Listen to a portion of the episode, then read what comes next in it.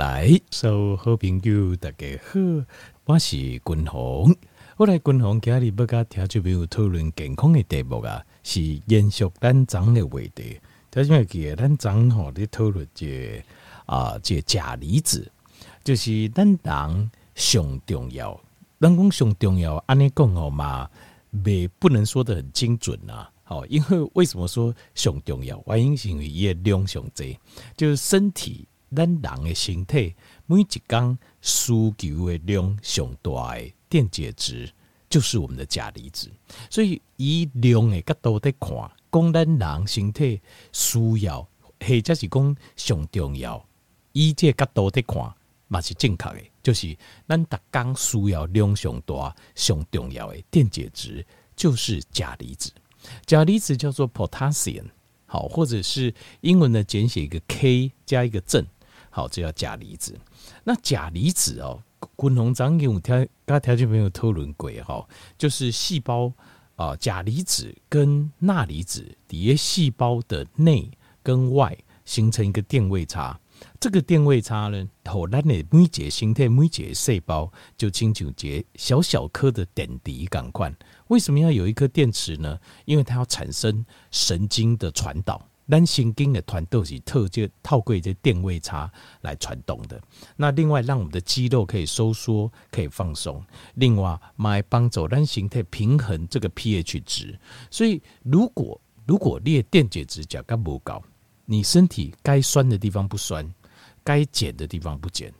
这样子，身体的功能就会大受影响。比如说维生，好像 pepsin 胃蛋白酶的分泌。另外，电解质也会帮助我们平衡细胞膜内外的水诶水。所以，咱袂挂水井，我们不会规个人安尼含含安尼拢是水。原因就是因为我们每个人的细胞膜，正常的细胞膜，移动五花都维持节正常的电位差，它会帮我们平衡内外的水的渗透压。好，所以钠钾它有一个叫帮浦，钠钾 pump，钠钾帮浦在细胞膜上面，细胞膜就是啊，把我们的细胞围成围起来的。好，就清楚咱人的皮肤感官，简单来讲就是细胞膜就是咱人的皮肤，帮我们的里面跟外面隔开的那一层就是啊细胞膜。咱人是皮肤嘛，那细胞的话就是细胞膜，就这样子。好。咱继续个讲嘞哈，张工要加好，把这个原理骨骼条件没有做些完整的解释。那接下来共同该条件报告就是，张是讲钠钾钙镁叠形态来对量啊、比例啊、等等啊作用的基本原理。那今天要专讲钾离子，就是钾离子叠形态来对它所产生的功能。第一个，火丹给我们能量，条件我们的肌肉要收缩要舒张。关键就是这个细胞膜内外的电位差。细胞膜内外电位差主要的来源，第一个来自于钠钾的电位差。所以你没有钾离子，你人就无法度产生这个电位差，无法度产生电位差，你就刚刚溃烂就不会。当然钙镁它这一组也会产生电位差，问题是这个钾离子它的量最大，所以等你钾离子量处不高的时阵，人啊。规个人诶，刚刚扔狗狗就无来的钾离子。好，第一个，所以它给我们能量，让我们身体充满了能量。过来第二就是，呃，有氧运动，就是这种，譬如讲，呃，跑步跑五公里啊，走十公里啦，登山，哦，你要爬山啊，看远，或者是脚踏车，你要骑着二十公里啦，三十公里啊，像这种耐力型的运动，耐力型的运动都需要身体。能够有钾离子，因为钾离子它除了会产生电位差和那个有力量，另外一方面它也是舒缓我们的肌肉，它也好利肌肉跟神经的传导能够顺畅，肌肉能够舒张，能够舒缓 relaxation。所以在钾离子充足的状况下，你的 endurance 的的 exercise 就可以做得比较好，这种耐力型的运动就可以做得比较好。过来第三行就是预防啊。救筋预防抽筋，那因为抽筋主要原因是因为呃一方面的电位差太过，哪一方面电位差？就是收缩 contraction 的的电位差太过，收缩通常来自细胞外部的钠离子跟钙离子，所以钠离子跟钙离子的量相这一些阵，钾离子够不够，没办法在细胞膜内跟它平衡的话，你就会产生那个肌肉，它就会紧缩。肌肉紧缩呢，呃，大概上明显的就是，比如说你刚刚卡旧筋困一半啊，旧卡筋哦就艰苦诶。但是听因为你刚刚想过这样代志，但人的形态不是只有骨骼肌。骨骼肌的艺术就是你的命令，你的头脑有办法指挥它的叫骨骼肌，但是有另外一组肌肉是你无法都指挥它，叫平滑肌。平滑肌像什么呢？像是心脏，心脏有心肌嘛，心脏的肌肉，但是你刚刚都控制你的心跳，无法度嘛，所以心肌，譬如说 arrhythmias 就是心律不整。心律不整其实就是心脏肌肉不正常的收缩，不正常的收缩。所以在这种心律不整的状况下，呃，那钾离子摄取不够的话，你的这个电位差无法控制，它就过度的收缩。那比如说，呃，平滑肌这种过度的收缩，其实它叫做心律不整，其实事实上就是。另外一种，你也应该想象成就是进去你的旧卡筋感官，就是你的心脏肌肉不正常的收缩。那这个是钾离子，如果你吃了钾离子，摄取量多一点，你就感觉舒服很多。那当然有另外一种状况引起，就是你油脂不好，因为你油脂不好，所以你加的物件它无法电解质不太能吸收了，所以一。有机冰型电解质功能失去了，那这个时候你的这个心脏肌肉的收缩，它会变得不稳定，没稳定啊，所以这个就会造成心律不整。那过来就是 twitching，twitching 就是特别六光五郎的那有没办法自觉的，就是呃把肌肉变要我一直收缩收缩收缩啊，你讲哎奇怪啊，那无法度控制，他没有办法控制，为什么？因为他那个神经传导跟肌肉说是不是他自己能控制的，从里面传出来的。为形态来另外一组神经系统，共同一点个条件没有报告就是，我们人的身体有另外一组神经系统，叫自律神经系统。自律神经系统不是你能控制的，它会反映你身体里面的不平衡。那当你的钾离子量不够的时候，或是呃另外一个原因是维他命 B one 摄取不足的时候，你就会看到你形态就是会这样，就是很多有些地方会不自觉的收缩推群。过来第三就是颤抖。颤抖就是你的手静止的时候，它不自觉的会嘎一直喘，一直喘，一直抖，一直抖，一抖。这个叫 tremors。tremor 就是这种不自觉这种颤抖。这种颤抖哦，也是因为钾离子它的造成电位差不平衡，就会造成这种 tremor 的现象，颤抖的现象。另外就是呃便秘啊，constipation。为什么呢？便秘哦，因为肠道的消化系统，它是属于自律神经系统来对的副交感神经系统。那副交感神经系统就是我们身体在啊，这差不多离席不结束的时阵，暗时我们的消化系统它就会开始运作，也开始运作，肠胃蠕动、消化的功能会增加，啊，就个排便的功能，叮叮，它就会开始增加。那在这个时候，如果因为这个时候，当它要蠕动要增。蠕动啊，肠胃消化蠕动增加的时候，有两个很重要。第一个，副交感神经的传导，副交感神经的传导要靠钾离子，因为钾离子它是属于副交感神经系统之周围这边的人，就是负责让我们的肌肉舒缓、交感神经舒缓、肌肉舒缓，然后肠道蠕动增加。所以，当你钾离子不够的时候，你的肠道蠕动就变差了，因为神经团队效应变差，肌肉。呃，肠道的蠕动的力量也会变差，所以这个时候就会产生便秘的状况。好，所以钾离子的触波高就也会有便秘的情形。那过来就是 vascular 的 calcification，就是呃，不同这个糖尿病共解钙镁，好跟钠钾，它是两组在平衡。当你钾离子摄取不足的时候，钙离子很容易沉积在肌肉，在这个肌肉的就血管的内膜啦。血管的内膜，它很容易沉积，造成我们所谓的动脉硬化、动脉硬化、动脉硬化。哈，它所谓的硬化就是钙化。它没有列，应该看一下啊、有一个叫做动脉硬化检查，好像叫 CAC 的这个检查。所谓的 C 啊，就是 calcification，calcification 就是钙化的意思。就将近于你健康检查时，有因为看到一个动脉硬化检查，那个 C 就是 calcification，就是钙化的意思。呃，钙的。呃，名词叫做 calcium，就是名词。那动词啊，叫 calcify，就是 calcify 就是钙化。那钙化的名词叫 calcification。好，所以你会看到 calcification 在那个健康检查 CAC 上面，钾离子不够的时候，钙离子容易沉积在动脉的内膜上面。好，再来就是钾离子，它是我们副交感神经在传导的时候一个重要的一个电解质，就是。它在执行副交感神经的命令，在这边副交感神经跟我们什么有关系？最有关系的第一个就是困眠，就是所谓的自律神经失调。通常理论上，自律神经它有两两组嘛，交感跟副交感。其实还有一组一组叫迷走神经，但是我们主要先谈交感跟副交感。迷走是主那个肠胃，那我们先讲交感跟副交感。那副交感的部分啊，通常所谓的自律神经。既然是失调，代表什么意思？就是交感跟副交感不平衡，对不对？那怎么不平衡？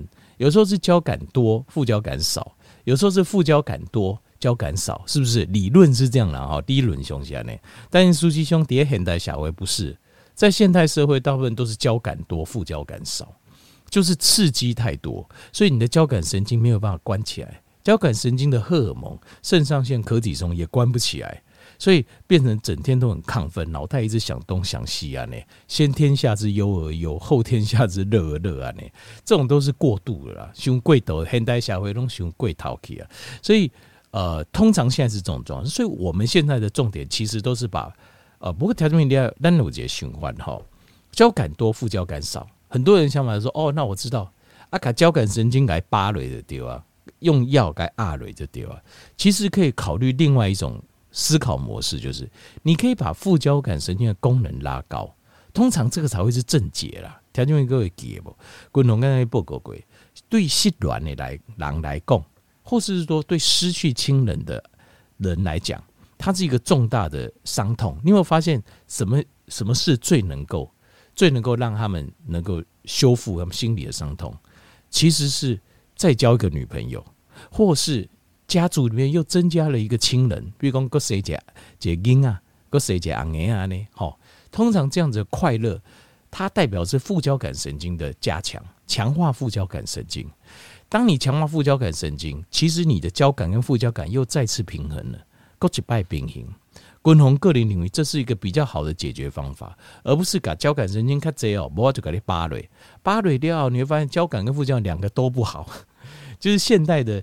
精神科用药状况都是这样，就是呃自律神经失调嘛，交感神经太旺盛，我就把交感神经抑制住，熊功安内德应该平衡啊，结果通常也不会很平，就是你会变得能量很低，就是你也没有快乐，也没有悲伤，有时候变得好像木头人呐、啊。就是现代的精神科用药的状况就是这样，那这个也是一个方法啦，总比失调好。但是可能有另外一方法，就是你如果。交感神经稍微拉下来一点，副交感神经再拉上去一点，是不是又平衡了？对吧？这是这，这是我看法呐。所以，但是在营养学角度来看，就是你可以把钾离子量增加，因为钾离子量增加，你的副交感神经所使用的呃电解质跟荷尔蒙，它就比较能够出来。那所以呃，钾离子如果不够，你副交感神经会受影响。什么受影响？就是 insomnia，就是失眠、失眠、失眠，就是没有睡意。没有睡意，跟睡眠障碍又不太一样。就是睡眠障碍，有时指的是你在困的过程当中困就浅呢，啊，点点不被开放流，而且突然会惊醒。但是 insomnia 失眠的意思是指你连入睡都很困难，就练困啊，拢紧困难，没有睡意啊。那这部分通常都是交感神经太过旺盛的了。好，好，那继续过来就是胰岛素的阻抗性，胰岛素的阻抗性也是跟钾离子有关系。条件面好，我先跟大家报告一下。条你刚才讲肝糖，肝糖叫 glycogen，就是这样。咱人啊，身体内底有一个仓库，可以储存葡萄糖。就是你吃的东西在身体里面，这葡萄糖啊、甜的物件啊、碳水化合物啊，这些形态来对，它会先存到肝糖这个仓库。但是假不行的是，肝糖这个仓库哦不大。只有大概两百公克而已，刚刚冷霸公给你啊，所以这两百公克的肝糖如果存满了怎么办？身体第一个反应就是赶快把葡萄糖存成脂肪。好，所以正常状况下，如果你碳水吃的不多，基本上你要胖也是很困难呐。因为你的碳水化合物不会直接转成脂肪，它会第一关先存成肝糖。那你说田明，哎，个人工滚红，它存成肝糖，那肝糖不是也是身体的负担吗？不会，肝糖它是一个，好像就好像你得等下来的零用钱感官，它并没有存到银行里，它随时要拿出来用。就是比如说你静脉，你呼吸，你心跳，你起来上厕所，哦，啊，你们啊，这出去买一些物件，这些的。就是收回临时收回这种东西啊，这种能量的消耗都是从肝糖来支出的，所以肝糖它就是个随时一波不存的形态来对孤等哎，随时你要拿出来用的，就是我们的肝糖。好，那我现在讲这个肝糖，肝糖的结构是由一个一个葡萄糖连接在一起，glycogen。但是肝糖的这一个一个葡萄糖它怎么粘呢？它是用钾离子吧两这会，所以当你钾离子。量两处不高的时阵，它葡萄糖它就无法凝结成肝糖。你的葡萄糖加碳水化合物，它没办法先先转转成肝糖，它会直接血糖会一直拉高，，U 管理会，那你的身体会直接把葡萄糖转化成脂肪，形态欢迎就糟糕，肝糖存不进去了嘛？其实不是存不进去，是因为你钾离子摄取不足，所以你的 glycogen 做不出来，或是做的不好，做的不多，没有存满你的。就溢出来溢出来啊，所以你的会议当中又充满了血糖。这个时候，你形态得有欢迎的是剧烈瓜中，把这个葡萄糖赶快转成脂肪，所以就变成内脏脂肪肌红瓜，大家懂了哦。所以钾离子跟你的胰岛素阻抗性也有关系，这跟细胞膜的阻抗有关系。但是钾离子也跟你是不是很容易变胖有关系。如果你钾离子摄取够，肝糖的存量它就可以做得很好。尽量改整合不，但是当然胸椎也差不多两百公克左右啦。如果是运动员、职业运动员的话，他们的肝糖量会更高一点，因为成这几套会登记肝里混练。但是我们一般的人大概就是在一百到两百公克之间。如果你碳水吃不多，也是够用。好，但是前提是你钾离子摄取要够。所以你五另外五郎加一休控制这，因为弄被大颗，为什么？因为他吃的东西，为什么间歇性断食是？很呃，就是会让你不会复胖，不很不容易复胖。为什么？因为在间歇性断食的过程当中，十八点钟，例如说十八六的间歇性断食，你这十八个小时会把肝糖用掉，肝糖用掉，你那六小时再吃，利姆甘诺加，你要吃了两百公克的碳水，很有点夸张。但是即使这么夸张，它也会先转成肝糖，所以你怎么样吃，你都不太会胖。也玩因起叠加，间歇性断食这波很顽力的叠加，它利用这个肝糖储存的呃减少跟储存的时间点，来减少你变增加脂肪的机会。好，所以肝糖是一个很重要的身体的功能。那另外还有钾离子跟单点副交感神经有关系。那交感副交感神经系统，它跟我们的肾上腺有关系。肾上腺跟什么有关系？肾素系统跟我们的血压有关系。所以，当你的副交感神经比较弱的时候，你的血压就下不去了。你也会啊，对不？都对啊。所以会有另外一个问题，钾离子摄取不足会造成高血压的现象。那另外一个会影响，诶，影响的会啊，就是维他命 D，因为维他命 D 它是身体很多荷尔蒙的开关 receptor，所以维他命 D 摄取不足的时候，你的。副交感神经系统以无法度让你的血压能够舒缓，所以你的血压也会居高不下，这是另外一个原因。好，损到控制，所以钾离子缺乏也会造成血压居高不下。好，high blood pressure。那再回过头，瓦过头来讲讲的就是这个血压问题也牵涉到这个肾脏的问题，就是尤其功能不好的话，你无无法度维持一个好的正确的平衡，电解质的平衡，那就会造成就会造成你身体的。啊，解血压的部分，还有就是一些像心律不整的问题都会出现。好，那这个原因是因为电解质不平衡所引起的。那过来继续的讲就是，呃，钾离子嘛应该保护咱的腰肌。当然了，哈，有人会讲啊，那个那个肾脏病啊，有说钾离子不能摄取太多，他就因这指的是通常诶讲吼，钾离子不能摄取太多，其实这是。叫 end stage 的的 renal disease 啊，就是末第五期肾病了，就是肾病一二三四五五期嘛，这是第五期肾病的人。但第五期肾病的人其实基本上几乎没有什么可以吃的，基本熊像蛋白质类，他会告诉你不能吃。那像是钾离子，他也跟不能吃；钙离子、镁，只要是离子类都不能吃，因为这已经是末期肾病。但是基本上末期肾病，坦白说什么都不能吃啊，下面都没应该讲，几乎没有什么可以吃，你就只能吃简单的碳水，像简单的，譬如说几碗白饭啊，那几碗米啊这样子，你也不能吃太多碳水，要不然血糖太高也不行。所以等于末期肾病几乎是什么都不能吃。